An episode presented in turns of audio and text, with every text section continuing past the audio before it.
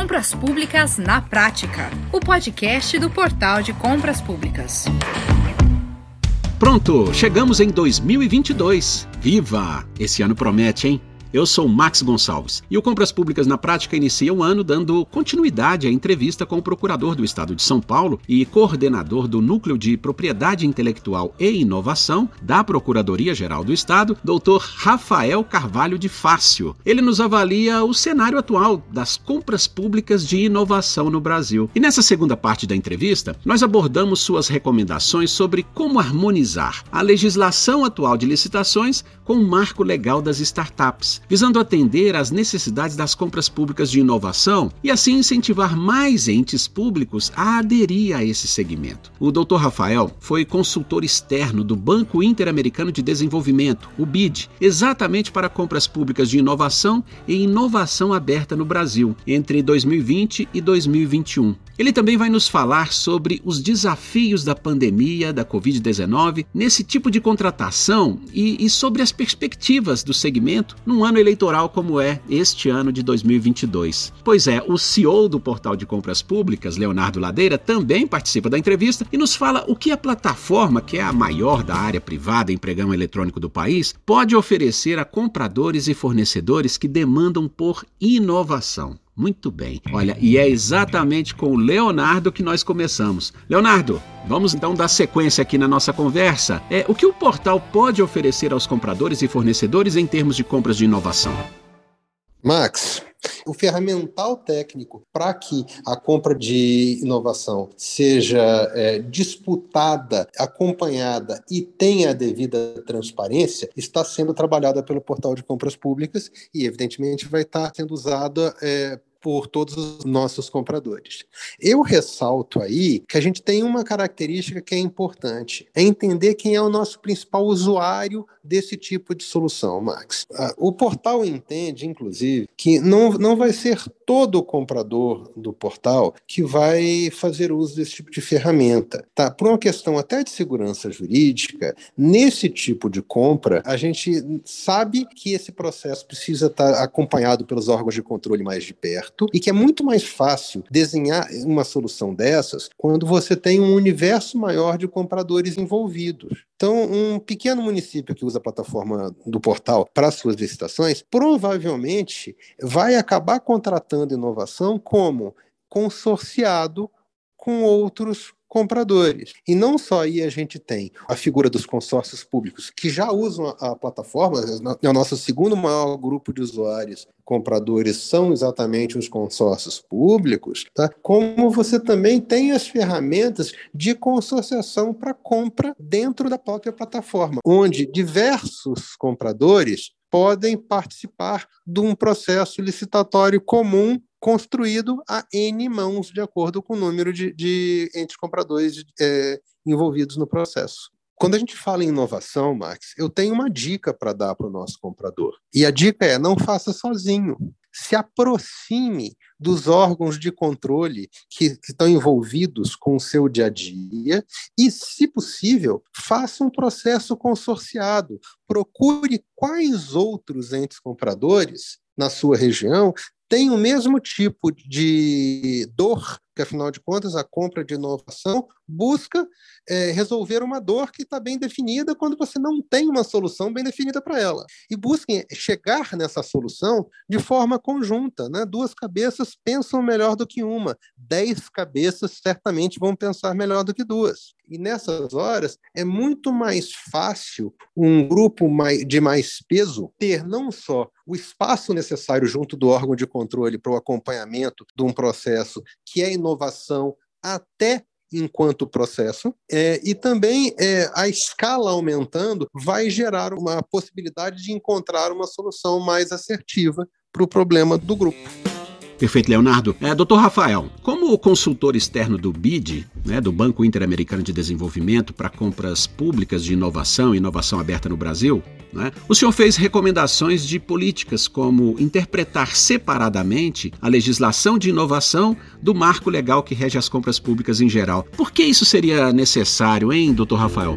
É, Marcos, a ideia aqui, por exemplo, dessa recomendação, que é uma dentre várias né, que a gente faz em relação ao ambiente e ao ecossistema de inovação no Brasil, é importante porque a gente defende, acredita e quer cada vez mais sustentar que a compra pública de inovação é um bicho diferente, separado da compra pública comum. Se a gente for olhar literatura, e sobretudo literatura em inglês, né, que estuda compra pública, que é um tema que eu também gosto muito, tenho estudado bastante, a gente fala nessa literatura de public procurement né, de duas grandes finalidades da compra pública. Primeira é que é ter o melhor value for money, né, ou seja, a compra pública mais eficiente em termos de custo-benefício, obter a maior vantagem para o Estado com o menor custo possível, e aí a gente consegue reconduzir várias ideias que a gente conhece de jurisprudência do TCU, como economicidade, vantajosidade e outras do gênero. E a segunda preocupação, que é uma constante em contratações públicas, é a ideia da gente evitar comportamentos de corrupção e colusão, seja circunstâncias em que tem um servidor público envolvido na, na corrupção,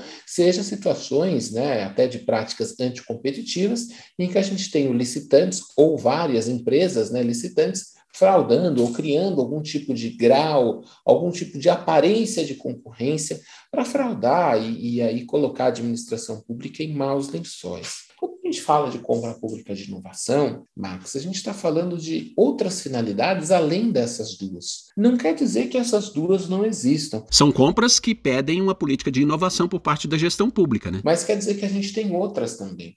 E a principal, que já apareceu aqui nas nossas respostas anteriores, é de pensar, de usar esse potencial que o poder de compra do Estado tem para a gente fomentar a criação, dentro da economia, da demanda por inovações. Quando a gente fala de política de inovação, a contratação pública ela aparece em muitos artigos e na prática também de muitas políticas de vários países como um instrumento que a gente fala está do lado da demanda, porque ele aumenta a procura, a demanda por inovações dentro do mercado por novos produtos, serviços e processos. Quando a gente fala, portanto, que a gente tem que interpretar de forma separada a legislação de inovação da legislação de compra pública em geral, o que a gente está defendendo com isso é dizer que, de fato, a gente tem finalidades e objetivos diferentes nas compras públicas de inovação, que, por conta disso, geram consequências jurídicas também diferentes. A principal delas, mas a gente poderia falar de várias aqui, relacionado ao peso e a importância que o menor preço vai possuir. Tanto a encomenda tecnológica quanto o marco legal de startups,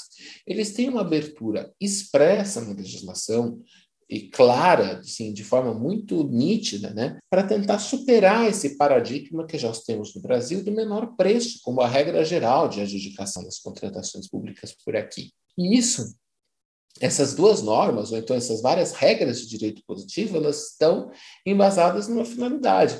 A gente afasta, mitiga a presença aí do menor preço como critério, porque a gente está falando aqui de várias externalidades positivas, de várias consequências benéficas que investir em ciência, tecnologia e inovação podem trazer para o Estado. Então, eu acho que é com base numa interpretação separada que a gente consegue criar práticas também separadas e práticas de controle. Doutor Rafael, e o senhor, como procurador do Estado de São Paulo, com certeza tem uma observação especial sobre as práticas de controle, não é?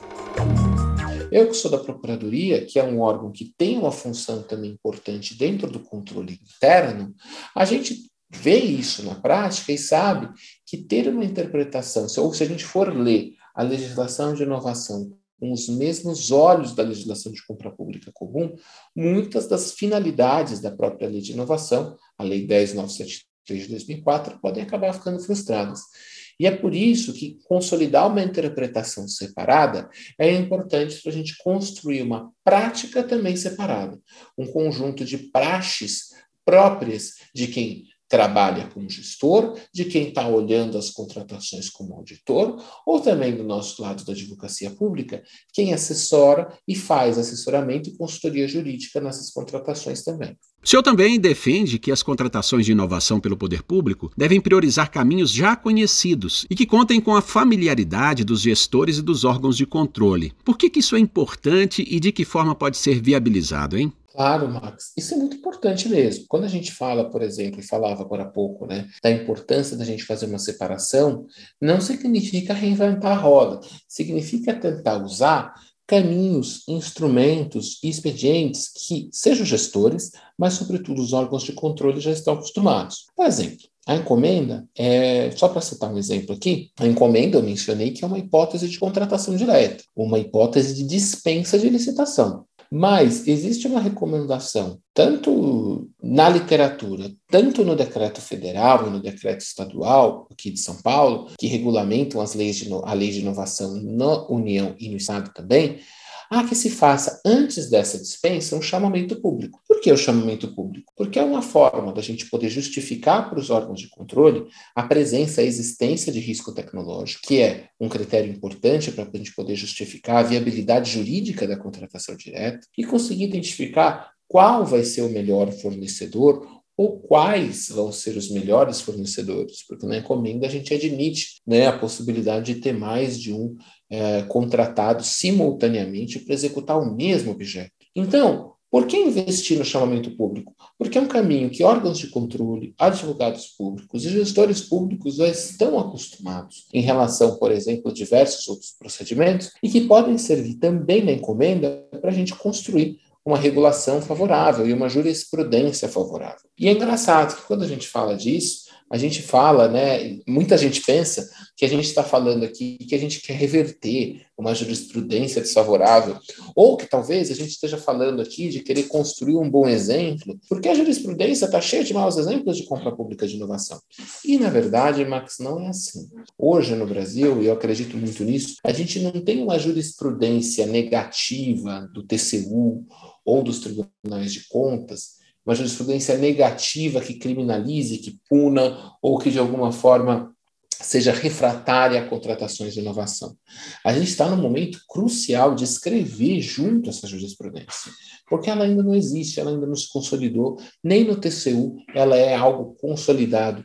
A gente tem poucos julgados e é algo muito incipiente. Como fica então? Eu acredito que aqui, se a gente conseguir construir bons exemplos que possam ser escaláveis e outros órgãos públicos, outros gestores públicos consigam se inspirar e, de fato, usar essas boas práticas no seu dia a dia, a gente consegue escrever uma jurisprudência positiva, uma jurisprudência que não sirva só para reprimir ações, mas uma jurisprudência que possa difundir bons exemplos para a gente poder contratar inovação. E eu acho que nesse momento crucial, apostar em caminhos que gestores e órgãos de controle já conheçam é um caminho importante para a gente, de fato, conseguir tirar isso tudo que a gente falou aqui do papel. E o senhor acredita que plataformas digitais como o Portal de Compras Públicas, que é uma startup GovTech, podem ajudar a, a, dinamizar as compras de inovação no país? Olha, Max, eu acredito que sim. Esse caminho do investimento em TI e usar a TI como um suporte importante para a contratação pública é um caminho sem volta.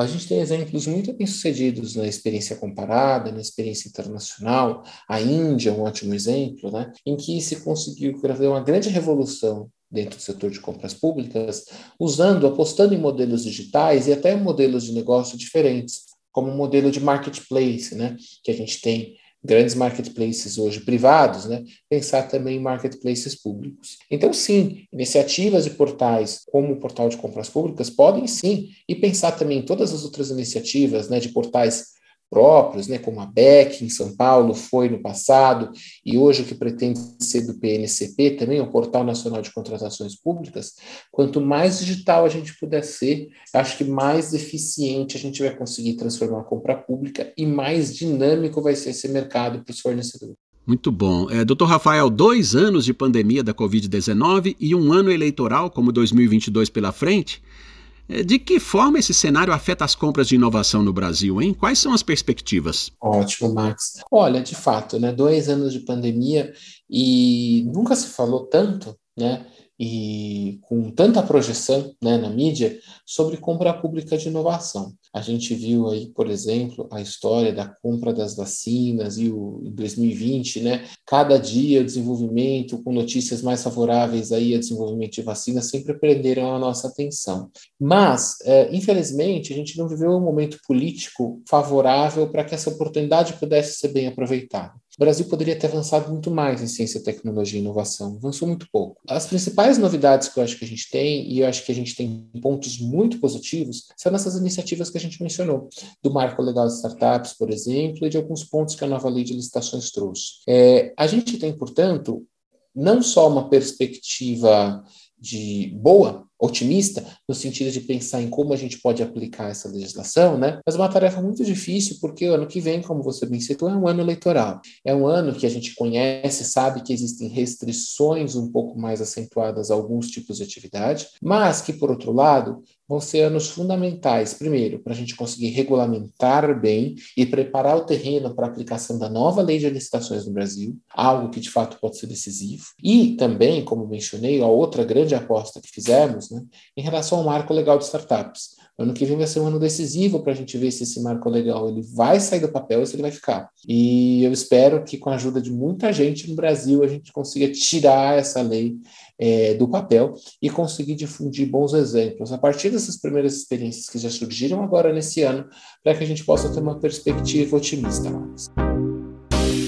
Ótimo. Agora, Leonardo, é, como, uma, como uma startup GovTech, o portal tem, tem interesse em incentivar esse tipo de aquisição, não é? Especialmente junto aos municípios, que são a sua principal esfera de atuação, não? É, Max, é, a gente conhece município no Brasil. Exatamente porque a gente conhece município, que eu tenho muita tranquilidade em afirmar que quando a gente fala em município, a gente não está falando numa estrutura monolítica. Existem municípios e municípios. Uma coisa é estar tá falando das compras de uma capital estadual, outra coisa é estar tá falando da compra do pequeno município. Agora, o pequenininho, ele realmente não vai fazer sozinho. Ele, mesmo que ele tenha um processo que ou um, desafio que ele entenda que precisa de algum tipo de solução inovadora, vai ser muito mais fácil que ele busque uma solução consorciada qualquer até na hora de buscar essa solução. Então, como é que o portal pode ajudar esse processo? É, dando a cada qual aquilo que é, é seu por direito e necessidade. Não é uma solução só. É um conjunto de soluções que a gente consegue dimensionar e adequar para o uso de cada um dos nossos compradores. Perfeito, Leonardo. Agora, é, nós estamos começando 2022, um ano cheio de movimentações na esfera política e que segue com os desafios da pandemia ainda, não é? Que perspectivas você vê para esse ano, Leonardo? Max, exatamente porque o portal atua na esfera municipal e a eleição do ano que vem é da esfera federal e estadual, a gente entende que é perfeitamente possível que a compra de inovação, seja ela do grande comprador municipal, seja ela do grupo de pequenos compradores municipais em modelo consorciado, seja é, possível de acontecer em 2022. O portal está correndo atrás para criar e disponibilizar o ferramental necessário para que isso aconteça de forma eletrônica e também consiga dar a transparência e a agilidade que esse processo precisa. Então, é, enquanto vai ser inclusive um hiato interessante dentro dessa ótica da inovação, porque de fato, na esfera federal e estadual, a gente tem um prazo muito curto para esse tipo de processo acontecer em volumes mais expressivos. Porém, na esfera municipal, como eu já disse, isso não vai acontecer é o prato cheio para o município sair na frente e mostrar que é possível sim tratar de inovação dentro dos municípios brasileiros. Muito bom, muito bem. Excelente, Leonardo. Olha, é, vamos em frente, né? Porque 2022 está só começando. Pois é, Max. Então, estamos começando o ano aqui com força total, né? E como eu disse no capítulo anterior, né, no nosso episódio anterior, o portal não parou e não vai parar. Estamos trabalhando com muito afinco e muita atenção para disponibilizar o quanto antes essas diversas modalidades licitatórias que o nosso grupo de usuários tem demandado e que a legislação exige. Muito bom, muito bom. Olha, valeu muito a pena nós gravarmos esse segundo episódio sobre esse tema, hein? É, eu quero então aqui agradecer muito ao procurador do Estado de São Paulo, coordenador do Núcleo de Propriedade Intelectual e Inovação da Procuradoria-Geral do Estado de São Paulo, Dr. Rafael Carvalho de Fácil. Obrigado, Marcos. É uma alegria poder estar com vocês. Muito bem, obrigado, doutor, doutor Rafael. E, e também agradeço ao CEO do Portal de Compras Públicas, Leonardo Ladeira, por estar mais uma vez conosco aqui no Compras Públicas na Prática. Vamos em frente, que 2022 já tem muita coisa para fazer. Muito bem, e a você que nos ouve, muito obrigado. Vamos juntos em 2022. E você quer conhecer mais sobre o Portal de Compras Públicas? Navegue pelo nosso site, entre em contato conosco. O nosso telefone é 3003 5455. Olha, um excelente excelente 2022 para você, de muito sucesso e, claro, de muita inovação. Conte com a gente. Eu fico por aqui. Até a próxima. Você ouviu Compras Públicas na Prática, o podcast do Portal de Compras Públicas.